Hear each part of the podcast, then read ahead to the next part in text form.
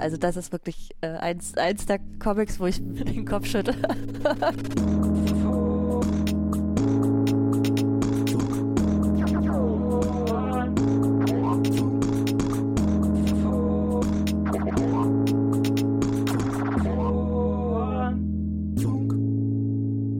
Formfunk, Kommunikationsdesign Podcast.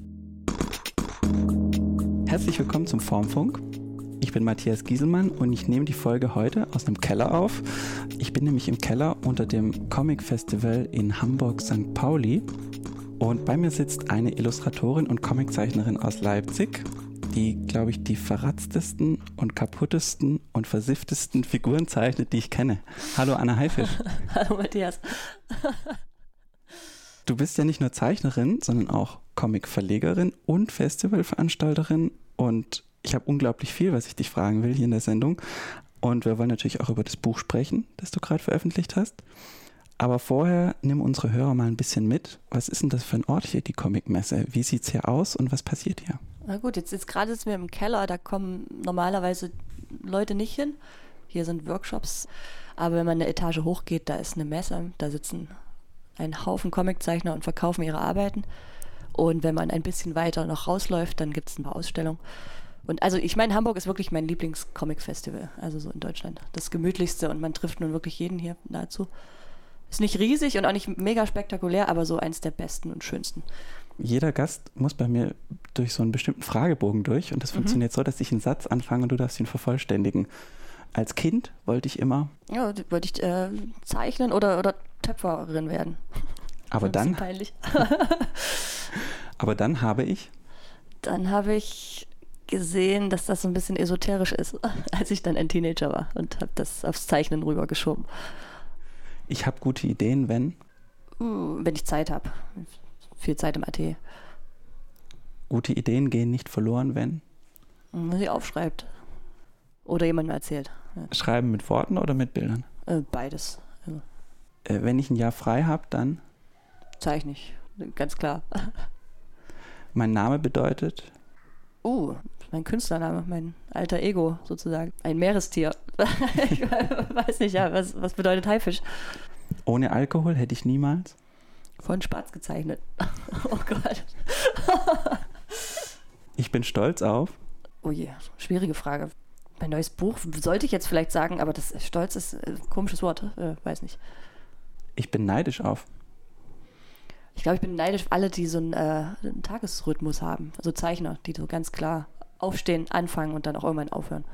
Ich habe neulich ein Interview gelesen mit dem Flix, der, glaube ich, in Berlin so einen Comicstrip mhm. zeichnet im Tagesspiegel. Und bei dem ist es wohl wirklich so, der hat so eine Kernzeit zwischen 9 und 15 Uhr und da wird gezeichnet. Ja, ja, das gibt's wohl und das beneide ich tatsächlich, wenn das jemand schafft, so strukturiert auch wirklich zu arbeiten. Ich bekomme Heimweh, wenn? Uh, das hatte ich lange nicht mehr Heimweh, aber auch wenn man lange weg ist, sicher, klar, kriegt das rein irgendwann. Wonach? Wahrscheinlich einfach nach dem Atelier und zu Hause und dem Nest sozusagen. Du bist ganz schön viel rumgekommen, auch schon als Zeichnerin, ne? Also du warst in Frankreich, in den USA mehrmals mhm. und glaube ich auch mal in Indonesien. Oh ja. Hast du eine lustige Reisegeschichte für uns? Ich weiß nicht, also Indonesien war, das war ziemlich großartig, aber das war, also da war ich fürs Goethe-Institut da und dann hat mich dort aber auch das äh, Dengue-Fieber erwischt. Und dann habe ich, also da habe ich mich dann gefühlt wie Walt in der von Spatzklinik so zusammengefaltet und als ich zurückkam, wog ich auch in etwa so viel wie, wie eine Katze. Also das, das war einfach von, äh, also es war einfach am exotischsten und am weitesten weg. Und dann da so Du hast dann einen Workshop gemacht Jakarta. mit Kindern, glaube ich, ne? Mit Jugendlichen. Hm, das war ziemlich cool. Also die waren komplett motiviert und auch so super wohlerzogen. Das habe ich so überhaupt nicht erwartet.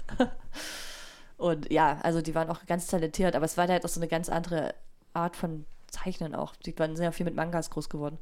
Aber jetzt nicht auf so eine eklige, grauenerregende Art und Weise, wie jetzt das hier manchmal so ankommt, sondern es war dann wirklich so, schon so ein Teil, wie, wie wir jetzt mit, was weiß ich, Asterix oder weiß der Geier was groß geworden sind. Und ich fand das ganz, ganz schön, was die gemacht haben, auch wenn die überhaupt nicht Künstler werden wollten oder so. Das war eine gute Zeit. Außer das Denkefieber. Außer, außer das Denkefieber. Zuletzt habe ich meine Meinung geändert als. Oh, gerade oben. Ich habe äh, so einen Comic, äh, konnte ich nicht leiden auf der Autofahrt und habe es jetzt gerade nochmal angeguckt und das sah, das sah, doch ganz gut aus. Was war das für ein Comic? Von äh, Maggie Amber von 2D Cloud. war jetzt am Anfang nicht so meins, so von den Strichen, aber jetzt habe ich nochmal reingeguckt und dachte, oh, es ist doch, doch besser, als ich dachte. Wie kommt es, dass es beim ersten Mal nicht gefällt und beim zweiten Mal schon? Ach, Das passiert öfter, finde ich, weil manchmal ist man ja also kurz abgestoßen von einer bestimmten Form, aber wenn man sich dann ein bisschen länger damit befasst, dann macht ja die Form auch Sinn, oft. Also in besten Fällen eigentlich. Ich reg mich auf, wenn. Boah, schlechte Comics, das, da kann man sich immer ewig aufregen. Was macht ein Comic schlecht? Freunden. Manchmal Zeichnungen, wenn die übel sind, einfach ein Fuß falsch rum oder so. Oder ja, manchmal auch inhaltlich. Ja. Da kann man sich immer, also gerade beim Comicfest immer ganz gut kollektiv aufregen. Macht ja Spaß. Wird dann so richtig abgelästert. Ja, ich meine, wenn ein paar Bier wahrscheinlich dann schon eher. Ich bin aufgeregt, wenn. Äh, ich habe bei so Auftritten, bin ich ja nicht so gewohnt. Also jetzt so auf, auf der Bühne was lesen oder so, da bin ich aufgeregt. Ich lüge nie, außer wenn. Oh, Lüge nie. Das ich, äh, ich meine, oh, fällt mir jetzt gar nichts Direktes ein. Äh, nee, jetzt nichts, nichts auf die Schnelle. Design in Deutschland ist. Bieder. Illustration in Deutschland ist. Auch also, recht konservativ, würde ich sagen. Bleibt das so? Ich hoffe nicht. Also, Oder aber siehst gut, du eine das- Entwicklung das, das, irgendwie? Ja, ich meine, es gibt immer mal so Ausbrüche halt ins Positive, aber jetzt bei, bei vielen Kinderbüchern, die ich sehe, da wird es mir echt schlecht. Also das ist schon äh, also äh, outstanding in Deutschland, also auch von der schlechten Qualität. Was für Kinderbücher würdest du dir denn wünschen? Ich glaube, also entweder liebevoller gezeichnete Stories oder dann auch von mir aus auch wilder, also auch nicht so Geschichten von Kinder für Kinder oder also diese Art und Weise irgendwie, sondern eher so, dass man so in eine andere Welt reinkommt, in eine Tierwelt oder auch eine Fantasiewelt. Das gibt es zu wenig. Wenn ich ein Charakter aus einem Comic wäre, wäre ich. Woodstock vielleicht von Peanuts. Gute Wahl. cool. Du hast, wie gesagt, gerade dein erstes Comic-Album veröffentlicht, das heißt von Spatz. Es erschien beim Verlag Rotopol Press, ist so ungefähr A5 groß, aber ein bisschen breiter, ähm, hat so einen leuchtend gelben Umschlag und drin ungefähr 80 Seiten, sind gedruckt in schwarz, gelb, orange und blau und ich mag das Buch total. Also ich habe es letzte Woche gekauft das, und, das freut mich. und äh, finde es total gut. Fühlt sich das gut an, dass es jetzt draußen ist? Ja, äh, total. Also als ich die Kiste gekriegt habe von Rotopur, so eine Woche vor der Veröffentlichung, da bin ich äh, durch die Wohnung gerannt vor Freude. Das, äh, das ist schon was, irgendwie so das erste Buch und irgendwie so auch gedruckt und als Ding und dass man sich auch nicht selber so drum kümmern muss. Das ist so, äh, dass man sich selber irgendwas schneiden, tackern und binden muss. Das ist super.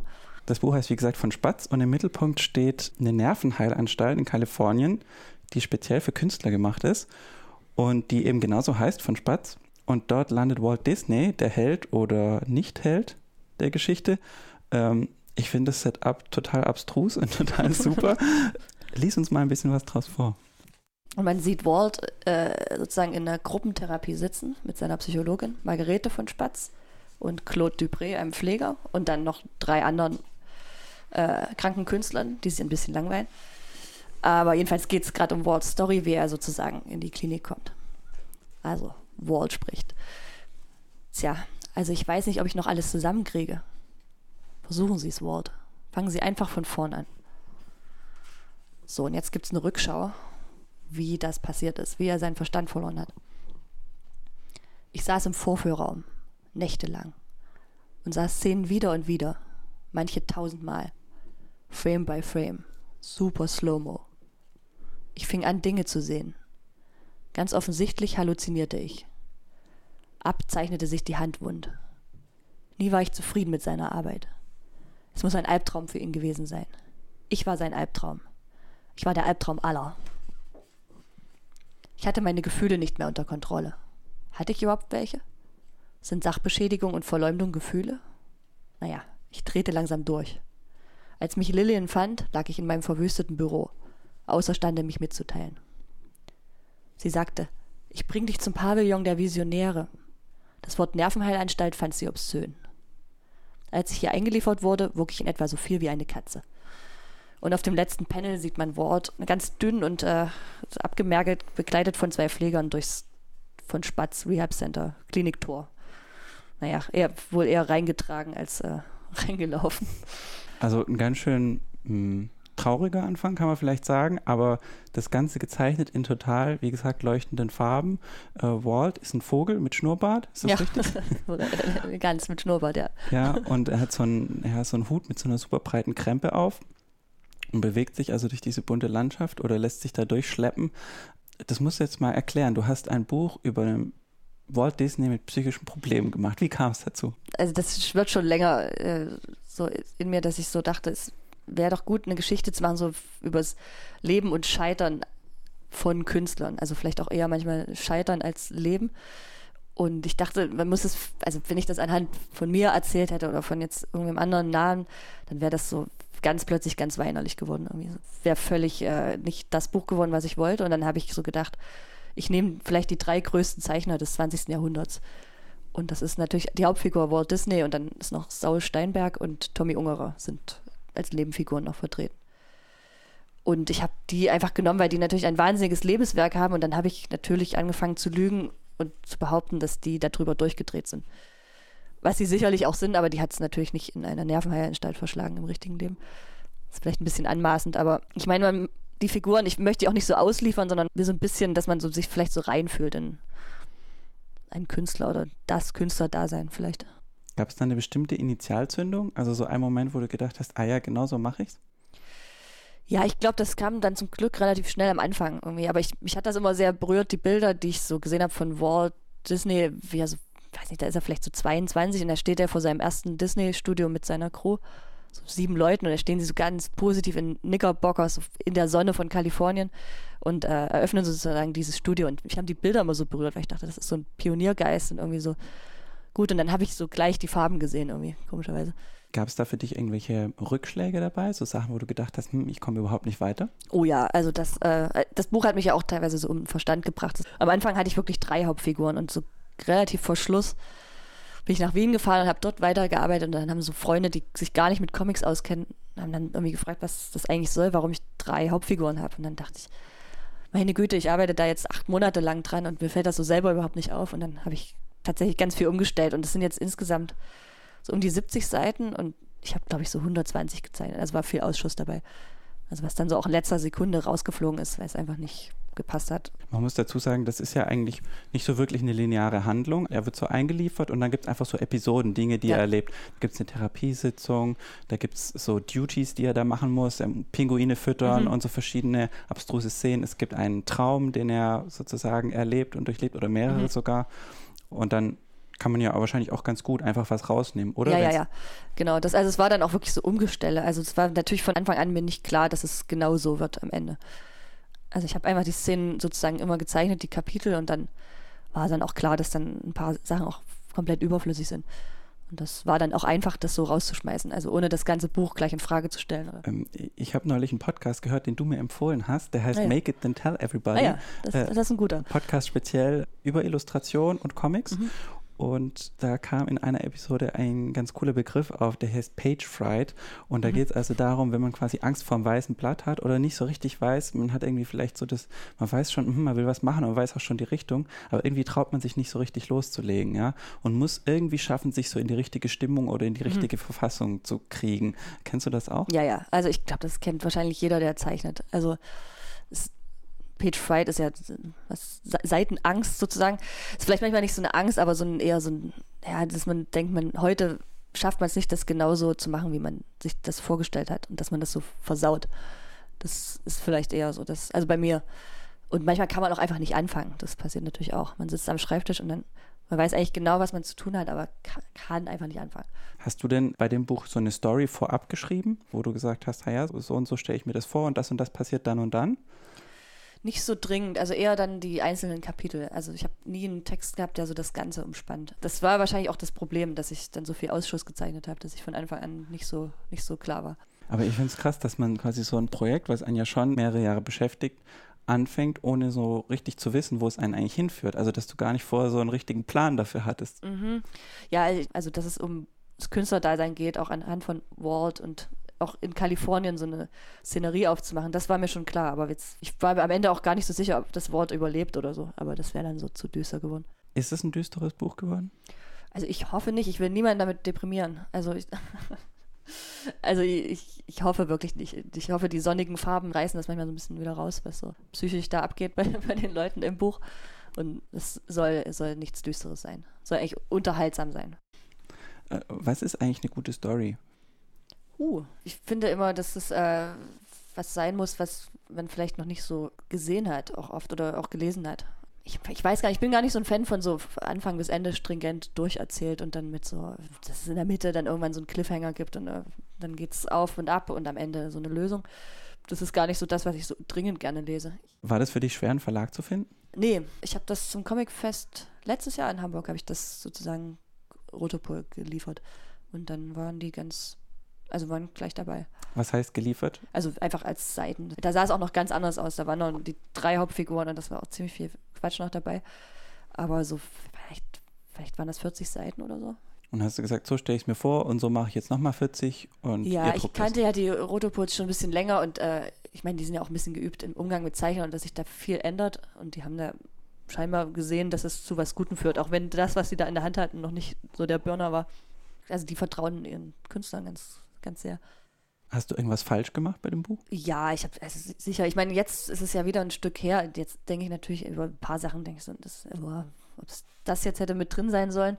Und dann habe ich natürlich in den Photoshop-Files äh, ganz schön rumgeschlachtet und das musste dann der Verlag so ein bisschen äh, wieder kletten und die Datendruck fertig machen. Das war, also das sind jetzt eher so Feinheiten. Feinheiten, ja, vielleicht. Also es geht, wie gesagt, um Comiczeichner, der seine Arbeit nicht mehr mag. Und irgendwie liegt die Frage dann so ein bisschen auf der Hand. Hast du auch gerade schon angedeutet. Wie viel hat es mit dir zu tun? Ja, das hat viel mit einem zu tun. Ich meine, man ist ja auch oft alleine, während man zeichnet. Also ich habe Glück, ich bin im Atelier mit noch fünf anderen, aber man ist ja so mit sich alleine am Schreibtisch. Und das hängt dann natürlich irgendwann zum Hals raus. Und man zweifelt, wenn man ein Buch macht und das so über längere Zeit, dann zweifelt man das ja alle zwei Wochen richtig an. Und man denkt so, das ist jetzt hier wirklich die größte Scheiße, das gibt es ja gar nicht und das will auch keiner lesen. Und dann hat man aber nach einer Woche wieder eine ganz komische Hybris. Also es ist immer so ein Auf und Ab. Und am Ende ist es dann, dann wird man fast lethargisch und will es dann nur noch so abgeben. Und ist dann so ein bisschen so distanziert davon. Aber ich kenne das ganz gut, klar. Also sonst äh, hätte ich diese Geschichte gar nicht so zum Thema gemacht. Wir reden gleich noch ein bisschen weiter über das Buch, aber erst hören wir ein bisschen Musik. Du hast was mitgebracht und zwar von Mickey Blanco. Äh, was hast du denn da mitgebracht? Genau, Punish Me for Fun. Ein, ein Hit von ihm. Die größten Hit der 80er, ja, 90er und der 2000er. Größte Hit von Mickey Blanco. gerade höre ich das im Atelier ganz viel mit äh, Annie Kaiser, mit der ich gerade viel zusammenarbeite. Und gerade ist ja das Choralbum raus und gestern hat Mickey Blanco in Leipzig gespielt, das habe ich verpasst. Das hat, hat, mich sehr gedauert, aber Herrgott. Und deshalb haben wir es die ganze Zeit gehört in letzter Zeit. Und das ist mir gerade noch so nah. Und es rumst ganz schön rein. Und böse Beats aus der Hölle, würde ich sagen. Push me to the floor, time between my legs. Dream still fading, gotta justify the ends. You're my number one, baby, you're the only one. You're my number one, baby, punish me for fun. Push me to the floor, time between my legs. Dream still fading, gotta justify the ends. You're my number one, baby, you're the only one. You're my number one, baby, punish me for fun. Touch me in my ooh la la, no rah rah, baba, let me mama, ride it if she on it. Jack, I'm gonna flaunt it, I'm a nasty girl, you really think you still wonder. Sitting pretty with the fam, kissing on my man, Betty Page in the cup, and you feel that pop in your back. Baby, just relax. I like it how you do it when you do me like that. New Jack Bundy Dave, chillin', chillin'.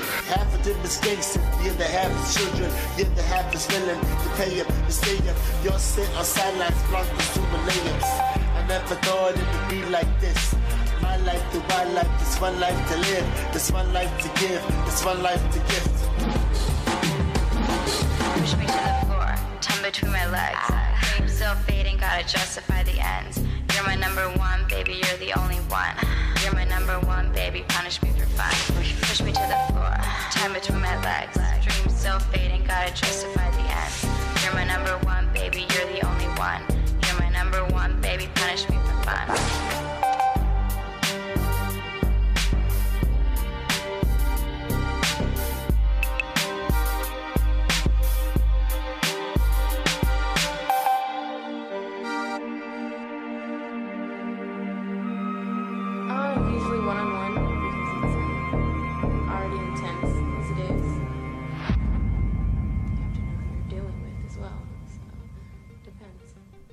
Von Spatz und Walt Disney, der also in der Nervenheilanstalt abhängt.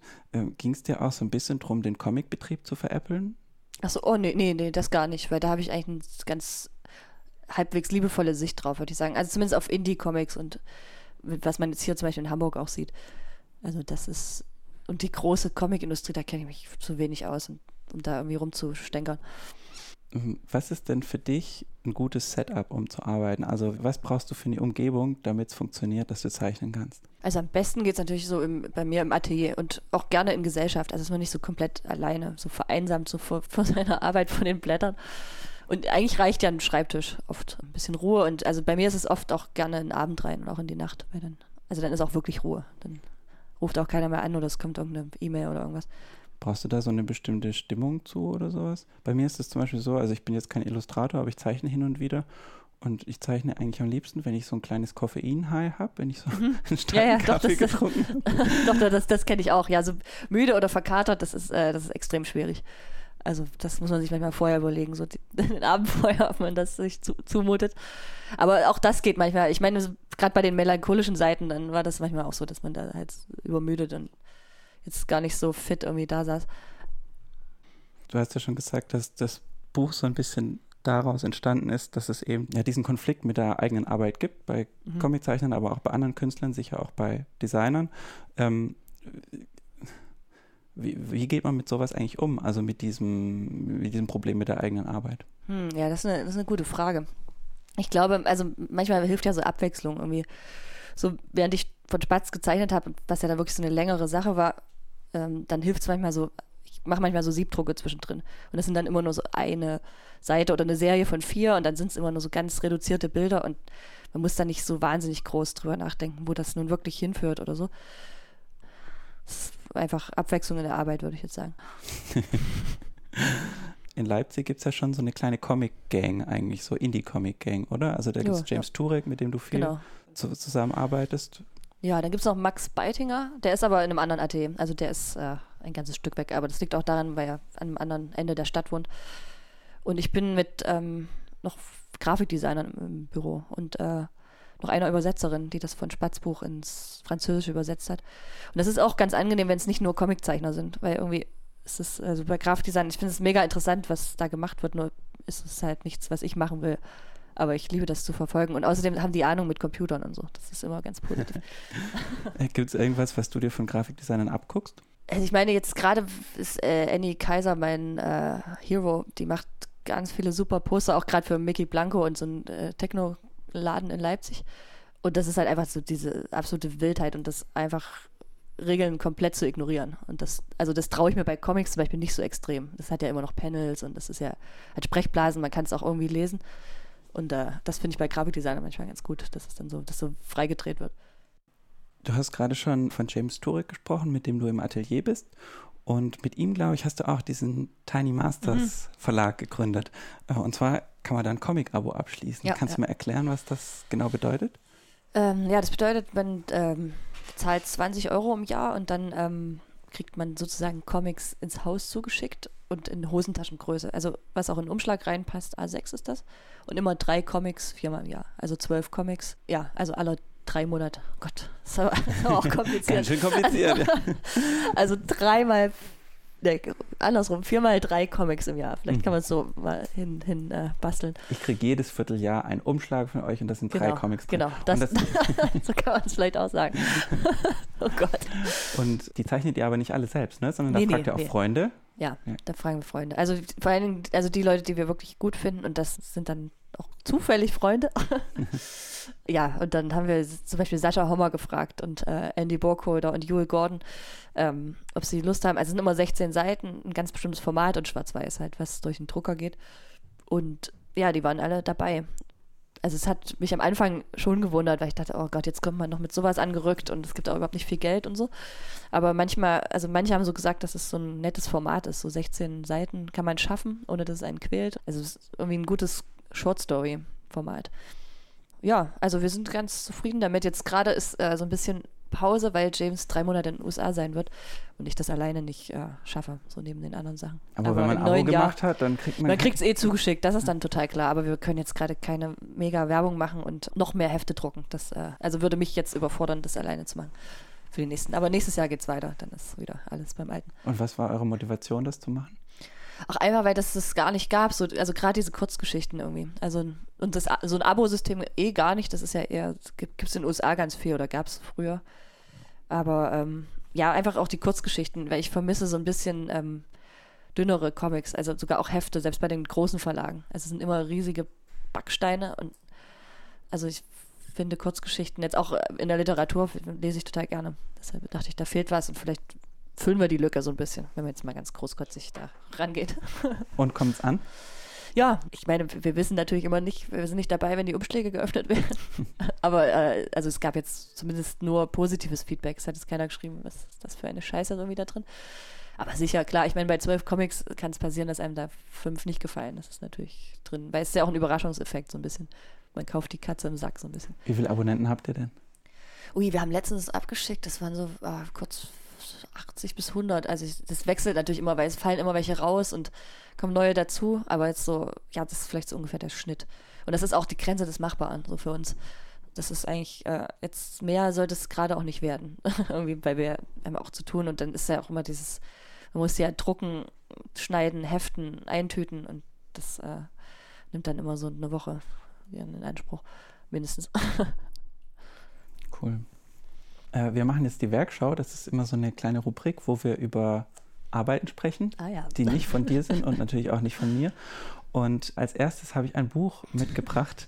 Äh, da hast du dich gerade schon gefreut, als ich es dir gezeigt habe. Und zwar ist das von Scott McCloud.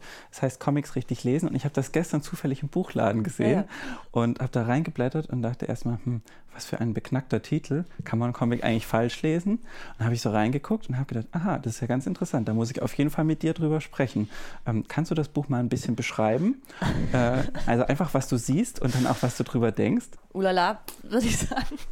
Ich kenne nur die amerikanische Ausgabe. Ich bin mir jetzt gar nicht so sicher, ob das die deutsche hier so zusammengewürfelt ist aus zwei amerikanischen oder nicht. Aber egal, jedenfalls ist das ein Buch, was ich äh, nicht ausstehen kann. ja, man sieht halt ein Buch, was äh, sehr lieblos. oh Gott, jetzt kann man hier total drüber abziehen. Äh, also Scott McCloud versucht hier natürlich irgendwie so ähm, die Geschichte des Comics oder das, das, vielleicht sogar des Zeichnens fast ein bisschen anmaßend äh, runterzureißen und dann so eine, wie so eine Art Guidelines auch mitzugeben, wie man Comics zeichnet. Auch. Also es ist ein Comic über Comics, ne? Genau, das ist ein Und Comic er zeichnet sich selbst äh, quasi, wie er, äh, hat so ein Karohemd, ist so mit einfachem Strich gezeichnet, taucht eigentlich in jedem Panel auf mit so einer großen Brille ohne Pupillen und erklärt quasi, wie die Welt der Comics funktioniert. Mhm, genau, ja, das ist, das ist sehr gut zusammengefasst, jetzt ganz neutral.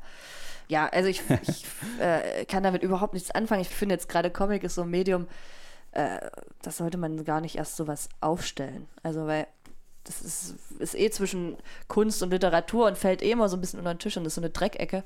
Und das ist ja die Stärke auch von Comics, dass man da experimentieren kann. Und das aber auch richtig ausführen kann, ganz meisterhaft. Aber ich finde, das sollte man den Autoren überlassen. Und ich meine, Scott McCloud ist selber Zeichner natürlich, aber ist jetzt auch nicht hervorgetreten durch die besten Werke in meinen Augen. Deshalb, äh, ja, ich bin wirklich allergisch auf dieses Buch. cool, ich, ich, ich, löse jetzt mal eine allergische Reaktion bei dir aus und lese dir eine Stelle draus vor. Und zwar geht es darum, wo die Faszination herkommt auf mhm. Comics. Ja? Du kannst mir nachher sagen, was du dazu denkst. Also Scott McCloud steht mit seinem Karo-Jackett und der großen Brille im Panel und sagt, wenn zwei Menschen interagieren, sehen sie sich normalerweise dabei an und können so die Züge ihres Gegenübers in allen Einzelheiten betrachten. Beide sind sich dabei außerdem ständig ihres eigenen Gesichts bewusst, aber dieses geistige Bild ist nicht annähernd so deutlich, es ist nur eine grobe Skizze, ein vages Gefühl der Form und ungefähren Anordnung. Etwas so Einfaches und Grundlegendes wie ein Cartoon. Wenn man ein Foto oder eine realistische Zeichnung eines Gesichts vor sich hat, sieht man daher immer das Gesicht eines anderen. Sobald du aber die Welt des Cartoons betrittst, siehst du dich selbst. Also er sagt quasi, der Grund, warum wir so gern Comics lesen, ist, weil da die Komplexität und das Realistische quasi abstrahiert wird und auf so eine einfache Ebene runtergebrochen wird. Und das ist wie das Bild von uns selbst, das wir ständig im Kopf haben, das irgendwie auch ein vereinfachtes Bild ist. Ähm, glaubst du, da ist was dran? Ja, das, ich meine, das denke ich schon auch. Ich, die Frage ist halt nur die Vereinfachung, ne? Ich meine, das ist ja, er spricht ja von einer formalen Sache, aber das heißt ja eigentlich nicht so viel. Also klar zeichnet man nicht unbedingt jede Falte, aber man hat ja bei den einfachen Mitteln unendlich Variationen. Also ja, also ich finde, das ist dann eher was sehr Formales, was er da sagt. Das hat mit Inhalt, weiß ich jetzt gar nicht, würde ich das gar nicht so gleichsetzen. Hätte von Spatz auch funktioniert in einem viel realistischeren Zeichenstil? Möglicherweise. Also ich, ich hätte es natürlich nicht so gezeichnet, weil es mir jetzt nicht so dann so leicht von der Hand gegangen wäre. Aber das weiß nicht, das würde ich jetzt gar nicht so ausschließen, dass es jetzt nicht völlig möglich gewesen wäre. Aber natürlich die Abstraktion ist natürlich da drin, dass das Wort natürlich ein Vogel ist, also so ein bisschen fragiler, äh, weißer Flatterhannes. Das funktioniert natürlich nicht, wenn er wirklich so ein durchgezeichneter Walt Disney wäre, realistisch. Also das wäre dann zu nah dran und irgendwie eigenartig, würde ich sagen. Ich will noch über eine andere Arbeit mit dir sprechen. Und zwar ist es eine Serie von Illustrationen, die jede Woche im Zeitmagazin drin ist. Die heißt äh, Pariser Tagebuch. Ah, ja. ähm, kannst du mal hier durchblättern? Ich habe vier Ausgaben mitgebracht und mir sagen, ähm, wie du das findest oder was, Doch, wie das, das, auf dich wirkt. Da, da, das kenne ich, also ich habe das, lese das Zeitmagazin jetzt nicht jede Woche, aber das mag ich ganz gerne. Aber das, weil es auch mit dem Text so gut zusammengeht. Und weil das immer so eine sehr liebevolle Sicht ist, so für Text und Bild und also also ich mag das total gerne lesen und ich mag auch den so relativ lockeren, das heißt ich immer das Wort eigentlich, lockeren Stil. Aber also es, es, sieht nicht aus, als würde sich da jetzt jemand so ganz schlimm was runterkrampfen. Kannst du es ein bisschen ja, beschreiben? Ja, man sieht, könnte Acryl sein oder Acryl mit Mischung aus Aquarell, würde ich sagen, und sehr wässrig gezeichnet. Also jetzt nicht ganz prägnante Outlines, sondern eher sehr intuitiv sieht es aus. Aber man sieht, dass jemand äh, zu zeichnen versteht. Also jetzt keine ungelenke Zeichnung. Und ja, immer sehr, also recht gedeckte Farben. Sieht nur aus, als wäre es ein bisschen bewölkt. ja, genau. Sieht auch immer ein bisschen trist aus, finde ja, ich. Ja, ein bisschen trist, aber irgendwie, also die Art der Zeichnung deprimiert mich gar nicht. Es ist lebhaft und liebevoll. Mhm. Das ist quasi eine Serie, die immer ganzseitig im Zeitmagazin ist und drunter steht immer so eine kleine Anekdote. Mhm. Irgendwas, was ihm in Paris aufgefallen ist, dem Zeichner, der heißt äh, Jean-Philippe Delhomme und ja, und er zeichnet dann sowas wie hier zum Beispiel zwei Makler und äh, beschreibt, dass die immer in engen Hosen vor ihrem Maklerbüro stehen und rauchen. Und er stellt sich vor, wie die aus der Schule rausgeflogen sind oder aus der Uni, weil sie zu viel gekifft haben und jetzt Makler in engen Hosen in Paris sind. Kann man machen. Kann man machen. Ja, ja, ich finde das auch gut mit dem Text drunter. Also nur die Zeichnung, also fände ich auch gut. Also finde ich jetzt gerade in so einem Magazin, fände ich total äh, cool, mal sowas zu machen, aber mag das auch gerne als Kombination. Wie ist denn das mit Editorial-Illustrationen, mit Illustrationen für Zeitungen und Magazine? Hast du ja auch schon gemacht, ne? Ja, also das, das da tue ich mich oft schwer mit. Also ich mag das gerne, das ist natürlich auch äh, geldmäßig ganz cool, aber also ich denke mal, das können andere dann schon auch manchmal besser. Also weil erst muss man sehr, sehr schnell sein, was aber manchmal auch cool ist, weil dann ist man auch den Job auch gleich wieder los, dann zieht sich nicht so lang. Aber man muss auch manchmal so eine ganz schnelle, relativ intelligente Übersetzung natürlich finden zum Text. Ja, man muss da, also ich finde, man muss da ganz schön auf Zack sein und wirklich die Texte auch ziemlich verstehen. Kannst du mal ein Beispiel machen für ein Projekt, das du gemacht hast? Na, letztens, das war, äh, das war nicht so, das war nicht so schwierig für mich. Also das war so ein, äh, halt, ich komme ja aus Sachsen, also in Leipzig, und da hat irgendwie von der Taz war, war es ein Artikel, warum in Sachsen die Nazis so durchdrehen. Also warum es gerade dort so schlimm ist. Und es war so ein relativ rude, runtergeschriebener Text, der aber äh, halbwegs lustig war. Und dann konnte ich damit natürlich was anfangen. Das war dann nicht so schwierig. Halt, es war mir schon klar, wer gemeint ist und die Leute sieht man ja auch auf der Straße. Und dann konnte ich so eine äh, Übersetzung finden, weil es mir so nah war. Aber wenn mir jetzt dieser Text nicht nichts gesagt hätte, dann hätte ich da gesessen, wahrscheinlich zwei, drei Stunden und so, die Zeit wäre runtergelaufen und dann äh, bumm. Hast du da irgendwelche Tricks, um quasi für einen Text ein gutes Bild zu finden? Ich wünschte, ich bin auch wirklich gar nicht so geübt in, in solchen Sachen. Also ich glaube, also die Illustratoren, die ich kenne, die sowas oft machen, die sind da auch wirklich geübt, die sind da fast routiniert. Also die haben dann auch halt einfach machen dann auch wirklich mal was Plattes zwischendrin, weil sie so denken, ja, okay, jetzt muss man sich auch nicht tot machen. Aber also diese Routine habe ich gar nicht. Also ich bin vielleicht auch eine dann der wenigen, die dann wirklich so versucht, den Text noch zu lesen und irgendwie so eine, so Recherche zu machen oder so. Ich glaube, das sind Leute, die das viel machen und auch wirklich unter Zeitdruck stehen, die können das ja auch gar nicht. Hat ja auch ganz viel mit dem Illustrationsstil auch zu tun. Wenn man sich da verfrickelt und irgendwelche Kleinigkeiten noch zeichnet, dann ist, geht das ja auch schief. Das will auch kein Magazin. Gibt es denn da jemanden, den du empfehlen magst, den du total magst mit solchen Arbeiten? Naja, wenn ich immer mag, ich, da weiß ich jetzt, das ist natürlich peinlich, weiß ich den Namen nicht, aber der immer diesen diesen Mattenstein, diese komische, ja, diese komische Tusche. Zeitmagazin. Ah, Zeitmagazin. Super. Das ist ja, ich, das finde ich irgendwie ganz gut, weil das ist manchmal so richtig doof. Das, also das finde ich ganz cool. Und manchmal aber auch so, man so denkt, so, oh ja, Mann, das, wär- das ist so eine gute Idee. Hast du gewusst, dass der Fotograf ist eigentlich? Nee, das wusste ich nicht. Ja, das finde ich zum Beispiel ziemlich gut. Ja, ich finde es echt witzig, der ist Fotograf und er ist, glaube ich, auch irgendwann mal gefragt worden, wie er das denn macht, wenn er die Kolumne kriegt. Und er meinte halt, naja, er kriegt halt einen Abend vorher, Mhm. kriegt er die Kolumne und dann raucht er einen Joint und macht sein Bild. Ja, das, das, das, das, macht Sinn. So sieht es auch aus, aber das finde ich gut. Also da, äh, das geht ganz gut zusammen. Was brauchst du denn von jemand, der bei dir eine Illustration in Auftrag gibt, also ein Redakteur oder ein Art Director, ich weiß ja nicht so genau, wie das läuft, damit du das gut machen kannst? Uh, oh, das. Ja, ich meine, am besten natürlich ist, wenn ja jemand gleich sagt, er will es so haben. Also mit Bleistift oder also wirklich ganz formal. Sowas ist manchmal ganz gut. Das spart dann Zeit. Also ansonsten, ich meine, die können ja manchmal auch nichts für die Texte, die da ankommen. Also deshalb ist so inhaltlich, das hilft manchmal gar nicht so viel weiter. Aber ich finde, formal ist es manchmal eine Erleichterung, wenn man einfach sagt, so, bumm, bunt und Tusche. Äh, Du hast mal getwittert, habe ich gesehen, man müsste eigentlich alle Leute umbringen, die Comics von mir von vor 2010 haben. Ah, ja, ja, oh Gott. Ja, das ist halt immer, also ich weiß nicht, das ist mit alten Arbeiten ist das manchmal so. Dann, die liegen so im Schrank, dann bringt man die manchmal zu einer Messe mit und dann guckt man erstmal wieder rein und denkt, oh Gott, oh, also jetzt gar nicht so, was habe ich da gedacht, aber oh, was ist das denn heute noch irgendwie? Also jetzt ist es natürlich eine Übertreibung da auf Twitter. aber ja, also ich bin da jetzt nicht so wahnsinnig komfortabel mit alten Sachen. Bei mir ist das so, ich habe so einen Blog, wo ich ab und zu auch mal eine Skizze poste oder so. Und da geht es mir auch so. Also ich glaube, ich habe den Blog irgendwie 2005 angefangen oder so. Wenn ich mich da durch das Archiv durchklicke, dann ist das manchmal wirklich schwierig. Ja, das und ist ich, schmerzhaft. ja, und ich denke mir dann immer, hm, soll ich diese Blog-Einträge einfach mal auf unsichtbar stellen, weißt du? Oder soll ich die löschen? Aber ich mache es dann doch nicht, weil ich denke, naja, gut, gehört halt irgendwie dazu und sieht wahrscheinlich doch keiner. Aber ja, irgendwie ist das schwierig mit alten Ja, Arbeiten. ne? vor Dingen online. Ich meine, da hat man zumindest noch so, da ka- kann man es tatsächlich noch löschen. Es sei denn, es ist schon tausendmal irgendwie gereblockt.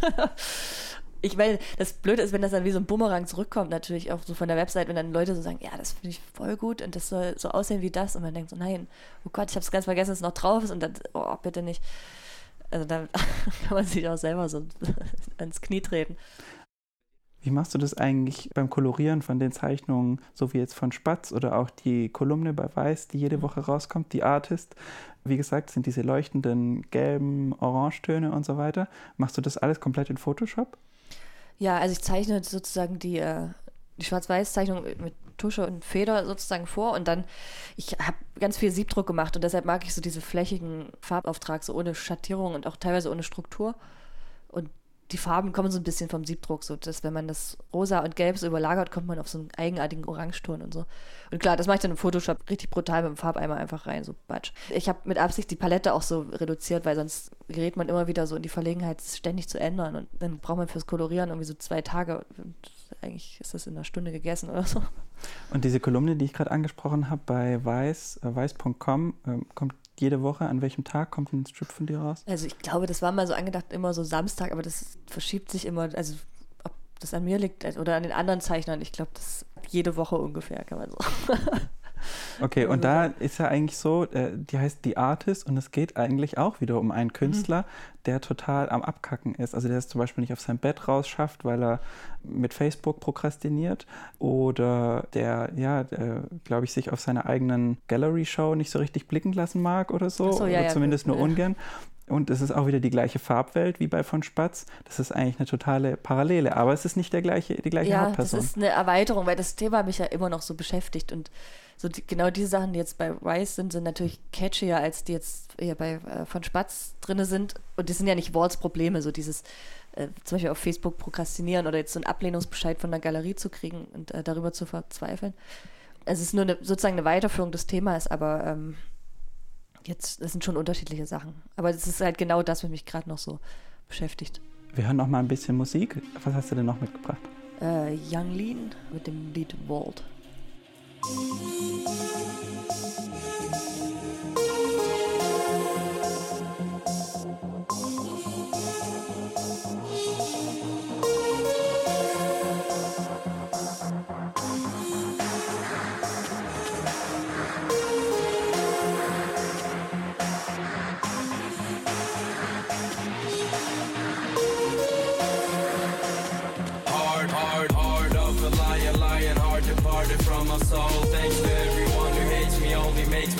my. I got orange juice and doobies, I be touring troops and groupies. Chef, fire, vampire, diamonds, diamonds, I got rubies. I got pills in my smoothies, SBE, juice and loonies. Moonlight gang, hit the scene with my trues. Money, money in my bank account, you know I gotta spend it all. Reflect the light all night. If I die, you'll never see me fall. Fuck the police till the, till the, till the curtain call. It with some alcohol, Adderall, still I fall. Not supposed to make it, so we chase it till we got them all. Made it, did it out of zero, flipped it, got it, made a hero. Fuck the game, I've been a hero faster than you like De Niro. If you don't like me, get the fuck out my face. I'm riding in In jedem Interview, das ich mache, gibt es die Rubrik Fangfrage und die funktioniert so, dass jeder Gast mir für den nächsten eine Frage mitgibt. Und natürlich hast du auch eine Frage, die dir der vorige Gast gestellt hat, und zwar ist das Erik Spiekermann und der hat folgende Frage gestellt. Die einfachste Frage ist, die ich bei allen Illustratoren frage, wie kann man davon leben? Ich habe selber noch wenig, also wenig geschafft, Illustratoren zu beauftragen, obwohl ich das so toll finde. Oh nein, das ist wirklich, das, ich habe so gehofft, dass diese Frage nicht kommt im Interview, weil das immer so gefragt wird von äh, äh, im Radio oder auch in der Zeitung. Das ist ja immer mit so einem, äh, das hat ja manchmal so einen Unterton wie, was soll das eigentlich? Und äh, dann ist es ja auch so, man fragt das ja auch keinen Anwalt oder man fragt ja auch nicht jetzt irgendwen anders. Und das ist ja immer so eine Anmaßung. Ich war ganz froh, dass du die nicht stellst. Und jetzt kommt das natürlich irgendwie. Äh, tja, äh, äh, da kann man jetzt irgendwie ja, ich weiß gar nicht, ob ich das so beantworten will, weil das immer, das, ist, das drückt immer irgendwie so die Arbeit auch in so eine Ecke. Ja, das soll, muss Erik Spiegermann äh, mit Schweigen vorlieb nehmen. Also du meinst so ein bisschen, äh, dass da so eine Wertung auch drin steckt. Ja, Wie na, kann man damit Geld verdienen? Das ist Ja. ja gar nichts wert so. Ja, ich meine, das fragt ja auch die Oma, ne, sowas. Und das, also, es ge- geht natürlich nicht erstrangig darum. Und irgendwie kriegt man schon Geld zusammen. Ich meine, ich meine, man fragt ja wirklich nun keine andere Berufsgruppe so enthemmt öffentlich. Das hat ja nichts mit irgendwas zu tun eigentlich, was ich mache. Ich, ich reagiere nur jetzt so allergisch, das erwischt dich jetzt, weil das, so, weil das wirklich immer in allen Interviews kommt, das von dem Interview. Äh, Ich kann damit umgehen. Aber weißt du, ich weiß nicht, ob das ein Trost ist, aber er mochte dein Buch total. das ist, das ist sehr so nett. Illustrationen wie deine will er eigentlich in der Süddeutschen sehen oder will er mehr halt in Zeitungen sehen, weil er meinte dann so, naja, das sind dann so Abbildungen, wie ein Dieselmotor funktioniert und die sind auch in ganz tollen Farben, sogar so ähnlich wie deine, aber es wäre doch noch viel toller, wenn die nicht so technoid aussehen würden, sondern mit deinem Strich gemacht werden und haben wir diese Weirdness. Ne? Ja, das, das ist sehr lieb. Vielleicht müsst ihr euch mal kontaktieren. Dann kann ich ihm einen Kontoauszug schicken. Du darfst mir natürlich auch eine Frage für meinen nächsten Gast mitgeben. Und mein nächster Gast, das ist der Frank Berzbach. Der schreibt Bücher für Designer. Und mit dem werde ich nächste Woche darüber sprechen, wie Kreative sich organisieren können und auch, wie man mit den Schwierigkeiten klarkommt, die kreative Berufe mit sich bringen können. Und so ein bisschen schlägt es ja auch in die Kerbe von deiner Nervenheilanstalt, Ja, auch wenn er es, glaube ich, nicht so extrem macht.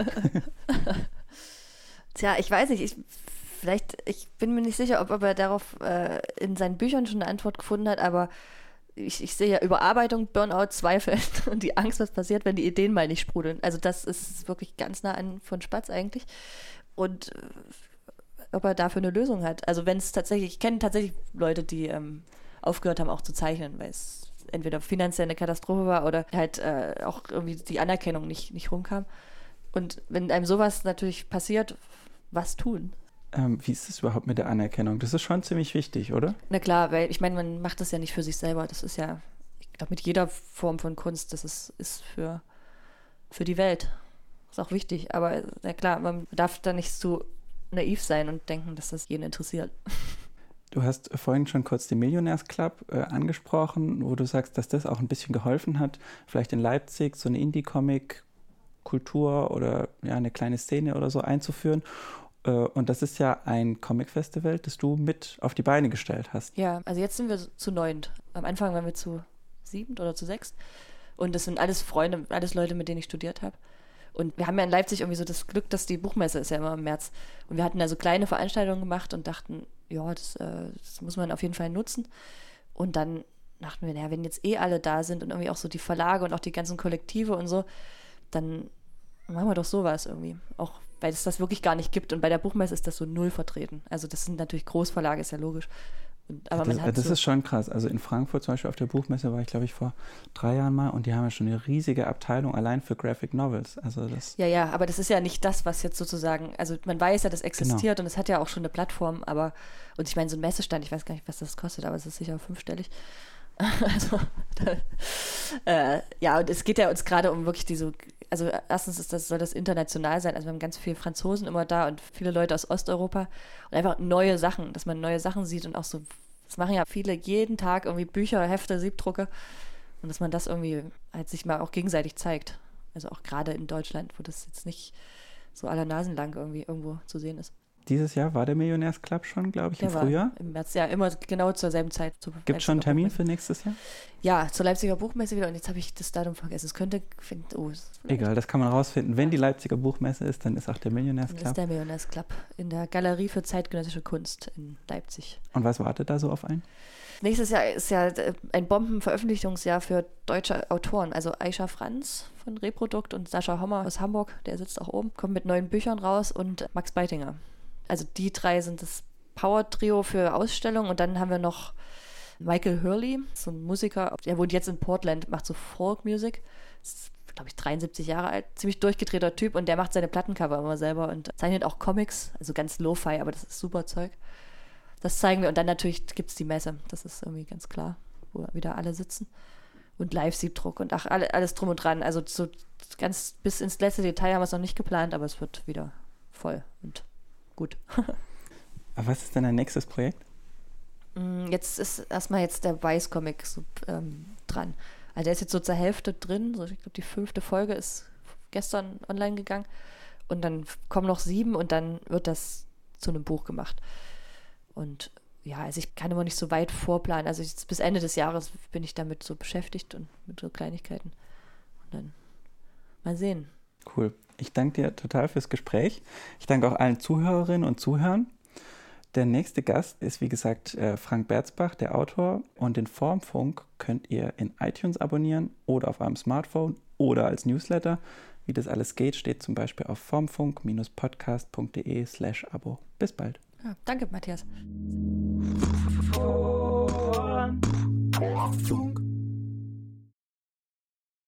Ich mache mal ganz kurz Pause und frage Ah ja, ist das Kindergeschrei. Ne?